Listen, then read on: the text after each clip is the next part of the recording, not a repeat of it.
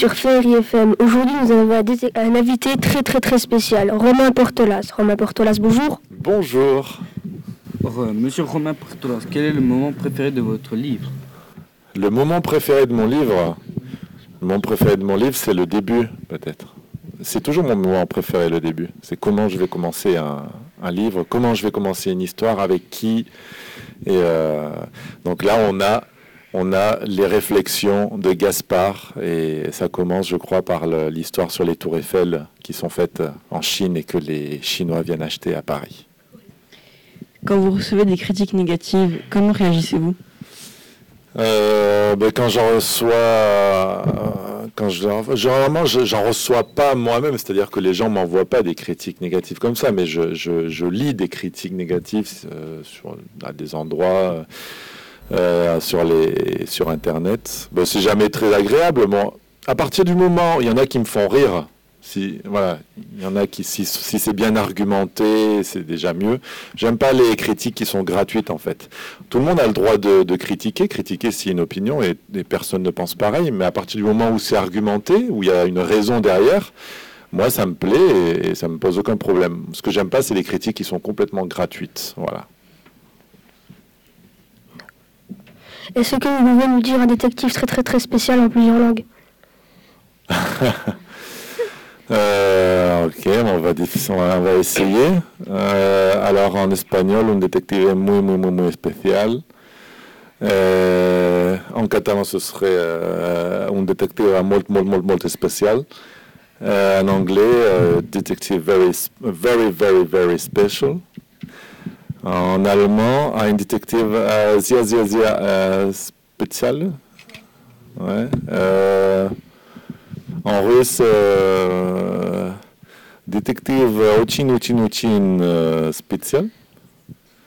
et puis c'est tout. Hein, Après, je sais quelques mots en arabe, en chinois, mais là, je ne sais vraiment pas dire. C'était très spécial dans ces langues-là. Donc voilà. Pouvez-vous me traduire cette phrase en français? Volevi creare una carta internet Ouais, c'est vrai, c'est où ça? C'est quoi C'est de l'italien Ouais, c'est de l'italien.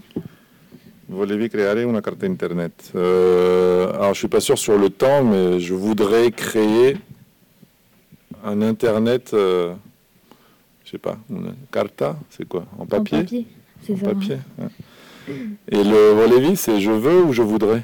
Je veux. Ah, je veux, d'accord. Voilà. Je veux créer un Internet en papier. Ça, c'est Gaspard qui veut créer un Internet en papier au cas où il y a un problème informatique un jour et on n'est plus. Vous imaginez, il n'y a plus Internet, il n'y a plus rien. Tout ce qu'on a mis sur Internet n'existe plus. Il faudra revenir aux encyclopédies en papier que vous n'avez peut-être pas connues. Et, donc Gaspard, il se prépare en recopiant sur ses cahiers euh, des anecdotes comme ça et des choses. Donc ce sera l'Internet en papier. Parce que le papier, ça ne disparaît pas. Moi, j'écris tout sur des, sur des papiers et sur des fichiers Excel. Je double tout parce que je sais que dans 40 ans, dans 50 ans, bah, mes enfants, ils auront peut-être plus accès à ce que j'ai écrit à Excel. Par contre, ce que j'ai écrit en papier, que j'ai glissé dans tous, les dans tous mes livres, euh, dans ma bibliothèque, je sais que ça, ça restera. Donc le papier est très très important. Combien mettez-vous de temps pour écrire un livre? Ben, ça dépend. Jusque, les six livres que j'ai écrits jusqu'à maintenant, je mets un mois. entre trois semaines et demie et un mois pour écrire un livre. Euh, et là, en ce moment, je suis en train d'écrire des choses un peu plus complexes euh, parce que c'est des, des, investigations un petit peu policières. Enfin voilà. Et donc c'est plus complexe. Ça se passe sur trois, sur une trilogie. Et donc, donc là, ça me met un peu plus de temps. Mais sinon, sinon c'est un mois pour écrire vraiment euh, le livre. Après, il y a beaucoup de travail hein, à côté, mais ce qui est l'histoire et, euh, et, la forme est faite en, un mois, généralement. Pourquoi parlez-vous d'IKEA dans vos livres? Euh, ben, dans le premier, dans le Fakir, j'ai mis Ikea parce que j'avais une armoire Ikea et que je trouvais marrant de, de, de, transformer le tour de magie qui s'appelle la malle aux Indes. C'est une, une, espèce de malle en osier dans, laquelle on met un enfant et qu'on traverse avec des épées et tout ça. On entend l'enfant qui crie et puis d'un coup on ouvre la malle et l'enfant a disparu. Et il réapparaît au bout d'une corde à quelques mètres de là. Ça, c'est un tour qui s'appelle la Malle aux Indes. Et je voulais faire pareil, ça me faisait rire de le faire avec une, une armoire Ikea. Je trouvais que c'était plus moderne. Et c'était pour mettre une référence qui existe. Comme j'écris des choses qui sont assez fantaisie, qui sont assez... Euh, il y a de l'absurde, c'est très décalé.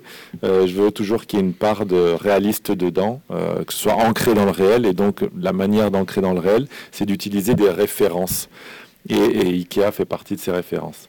Et alors comme Ikea ne m'aime pas, euh, et ben moi j'en rajoute à chaque fois une, une, couche. Et donc euh, dans Gaspard là, j'en rajoute une couche avec Ikea.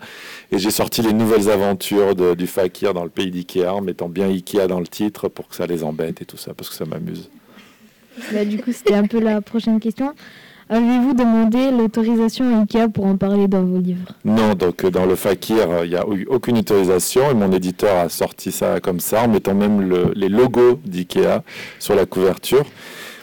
Et donc euh, ils se sont réveillés au bout de la, je crois, la 20e édition. On avait déjà vendu énormément de livres et d'un coup Ikea nous envoie une lettre en nous disant qu'il nous faut enlever le mot Ikea du titre, qu'il nous faut enlever les couleurs bleues et jaunes de la couverture, qu'il nous faut enlever les logos qu'il y a sur la couverture et qu'il nous faut marquer une phrase euh, euh, dans le livre comme quoi euh, ils n'ont rien à voir avec ce, livre-là et tout ça. Et ça pour tous les pays étrangers. Et euh, on, a, on a juste fait une seule chose, enfin deux, c'est-à-dire qu'on a mis la petite phrase, effectivement, en disant que ça n'avait rien à voir avec Ikea. Et euh, on a enlevé les logos. Voilà, parce que ça, c'est du copyright. Mais après, on a réussi à garder le, mot Ikea dans le titre et les couleurs et tout ça. Et pour le film, donc ils n'ont pas voulu qu'on tourne dans un de leurs magasins. Et donc on a reconstitué un, Ikea dans un centre commercial désaffecté de Bruxelles. Voilà. Et, là, et, là, et ce qu'on voit à l'extérieur, c'est pas un Ikea, ça ressemble énormément, mais c'est un, métro. Je crois que ça s'appelle métro en France. En Espagne, on appelle ça macro, mais bon, c'est là où les, les, restaurateurs vont acheter euh, euh, les, choses à manger qui ensuite disent que c'est fait maison. Ça, j'en parle dans Gaspard. Hein. Ils achètent les desserts par 24 portions et puis après, on va les manger dans le restaurant et puis il y a écrit fait maison. Parce qu'ils mettent juste un petit peu de chantilly à côté. chantilly en bombe, hein, en spray. Voilà, et là, c'est fait maison. c'est la magie. Ben, merci Romain pour ben, merci à vous. Euh, répondu à toutes ces questions. Et au revoir et à bientôt sur euh, Ferry FM. Au revoir et à bientôt sur Ferry FM.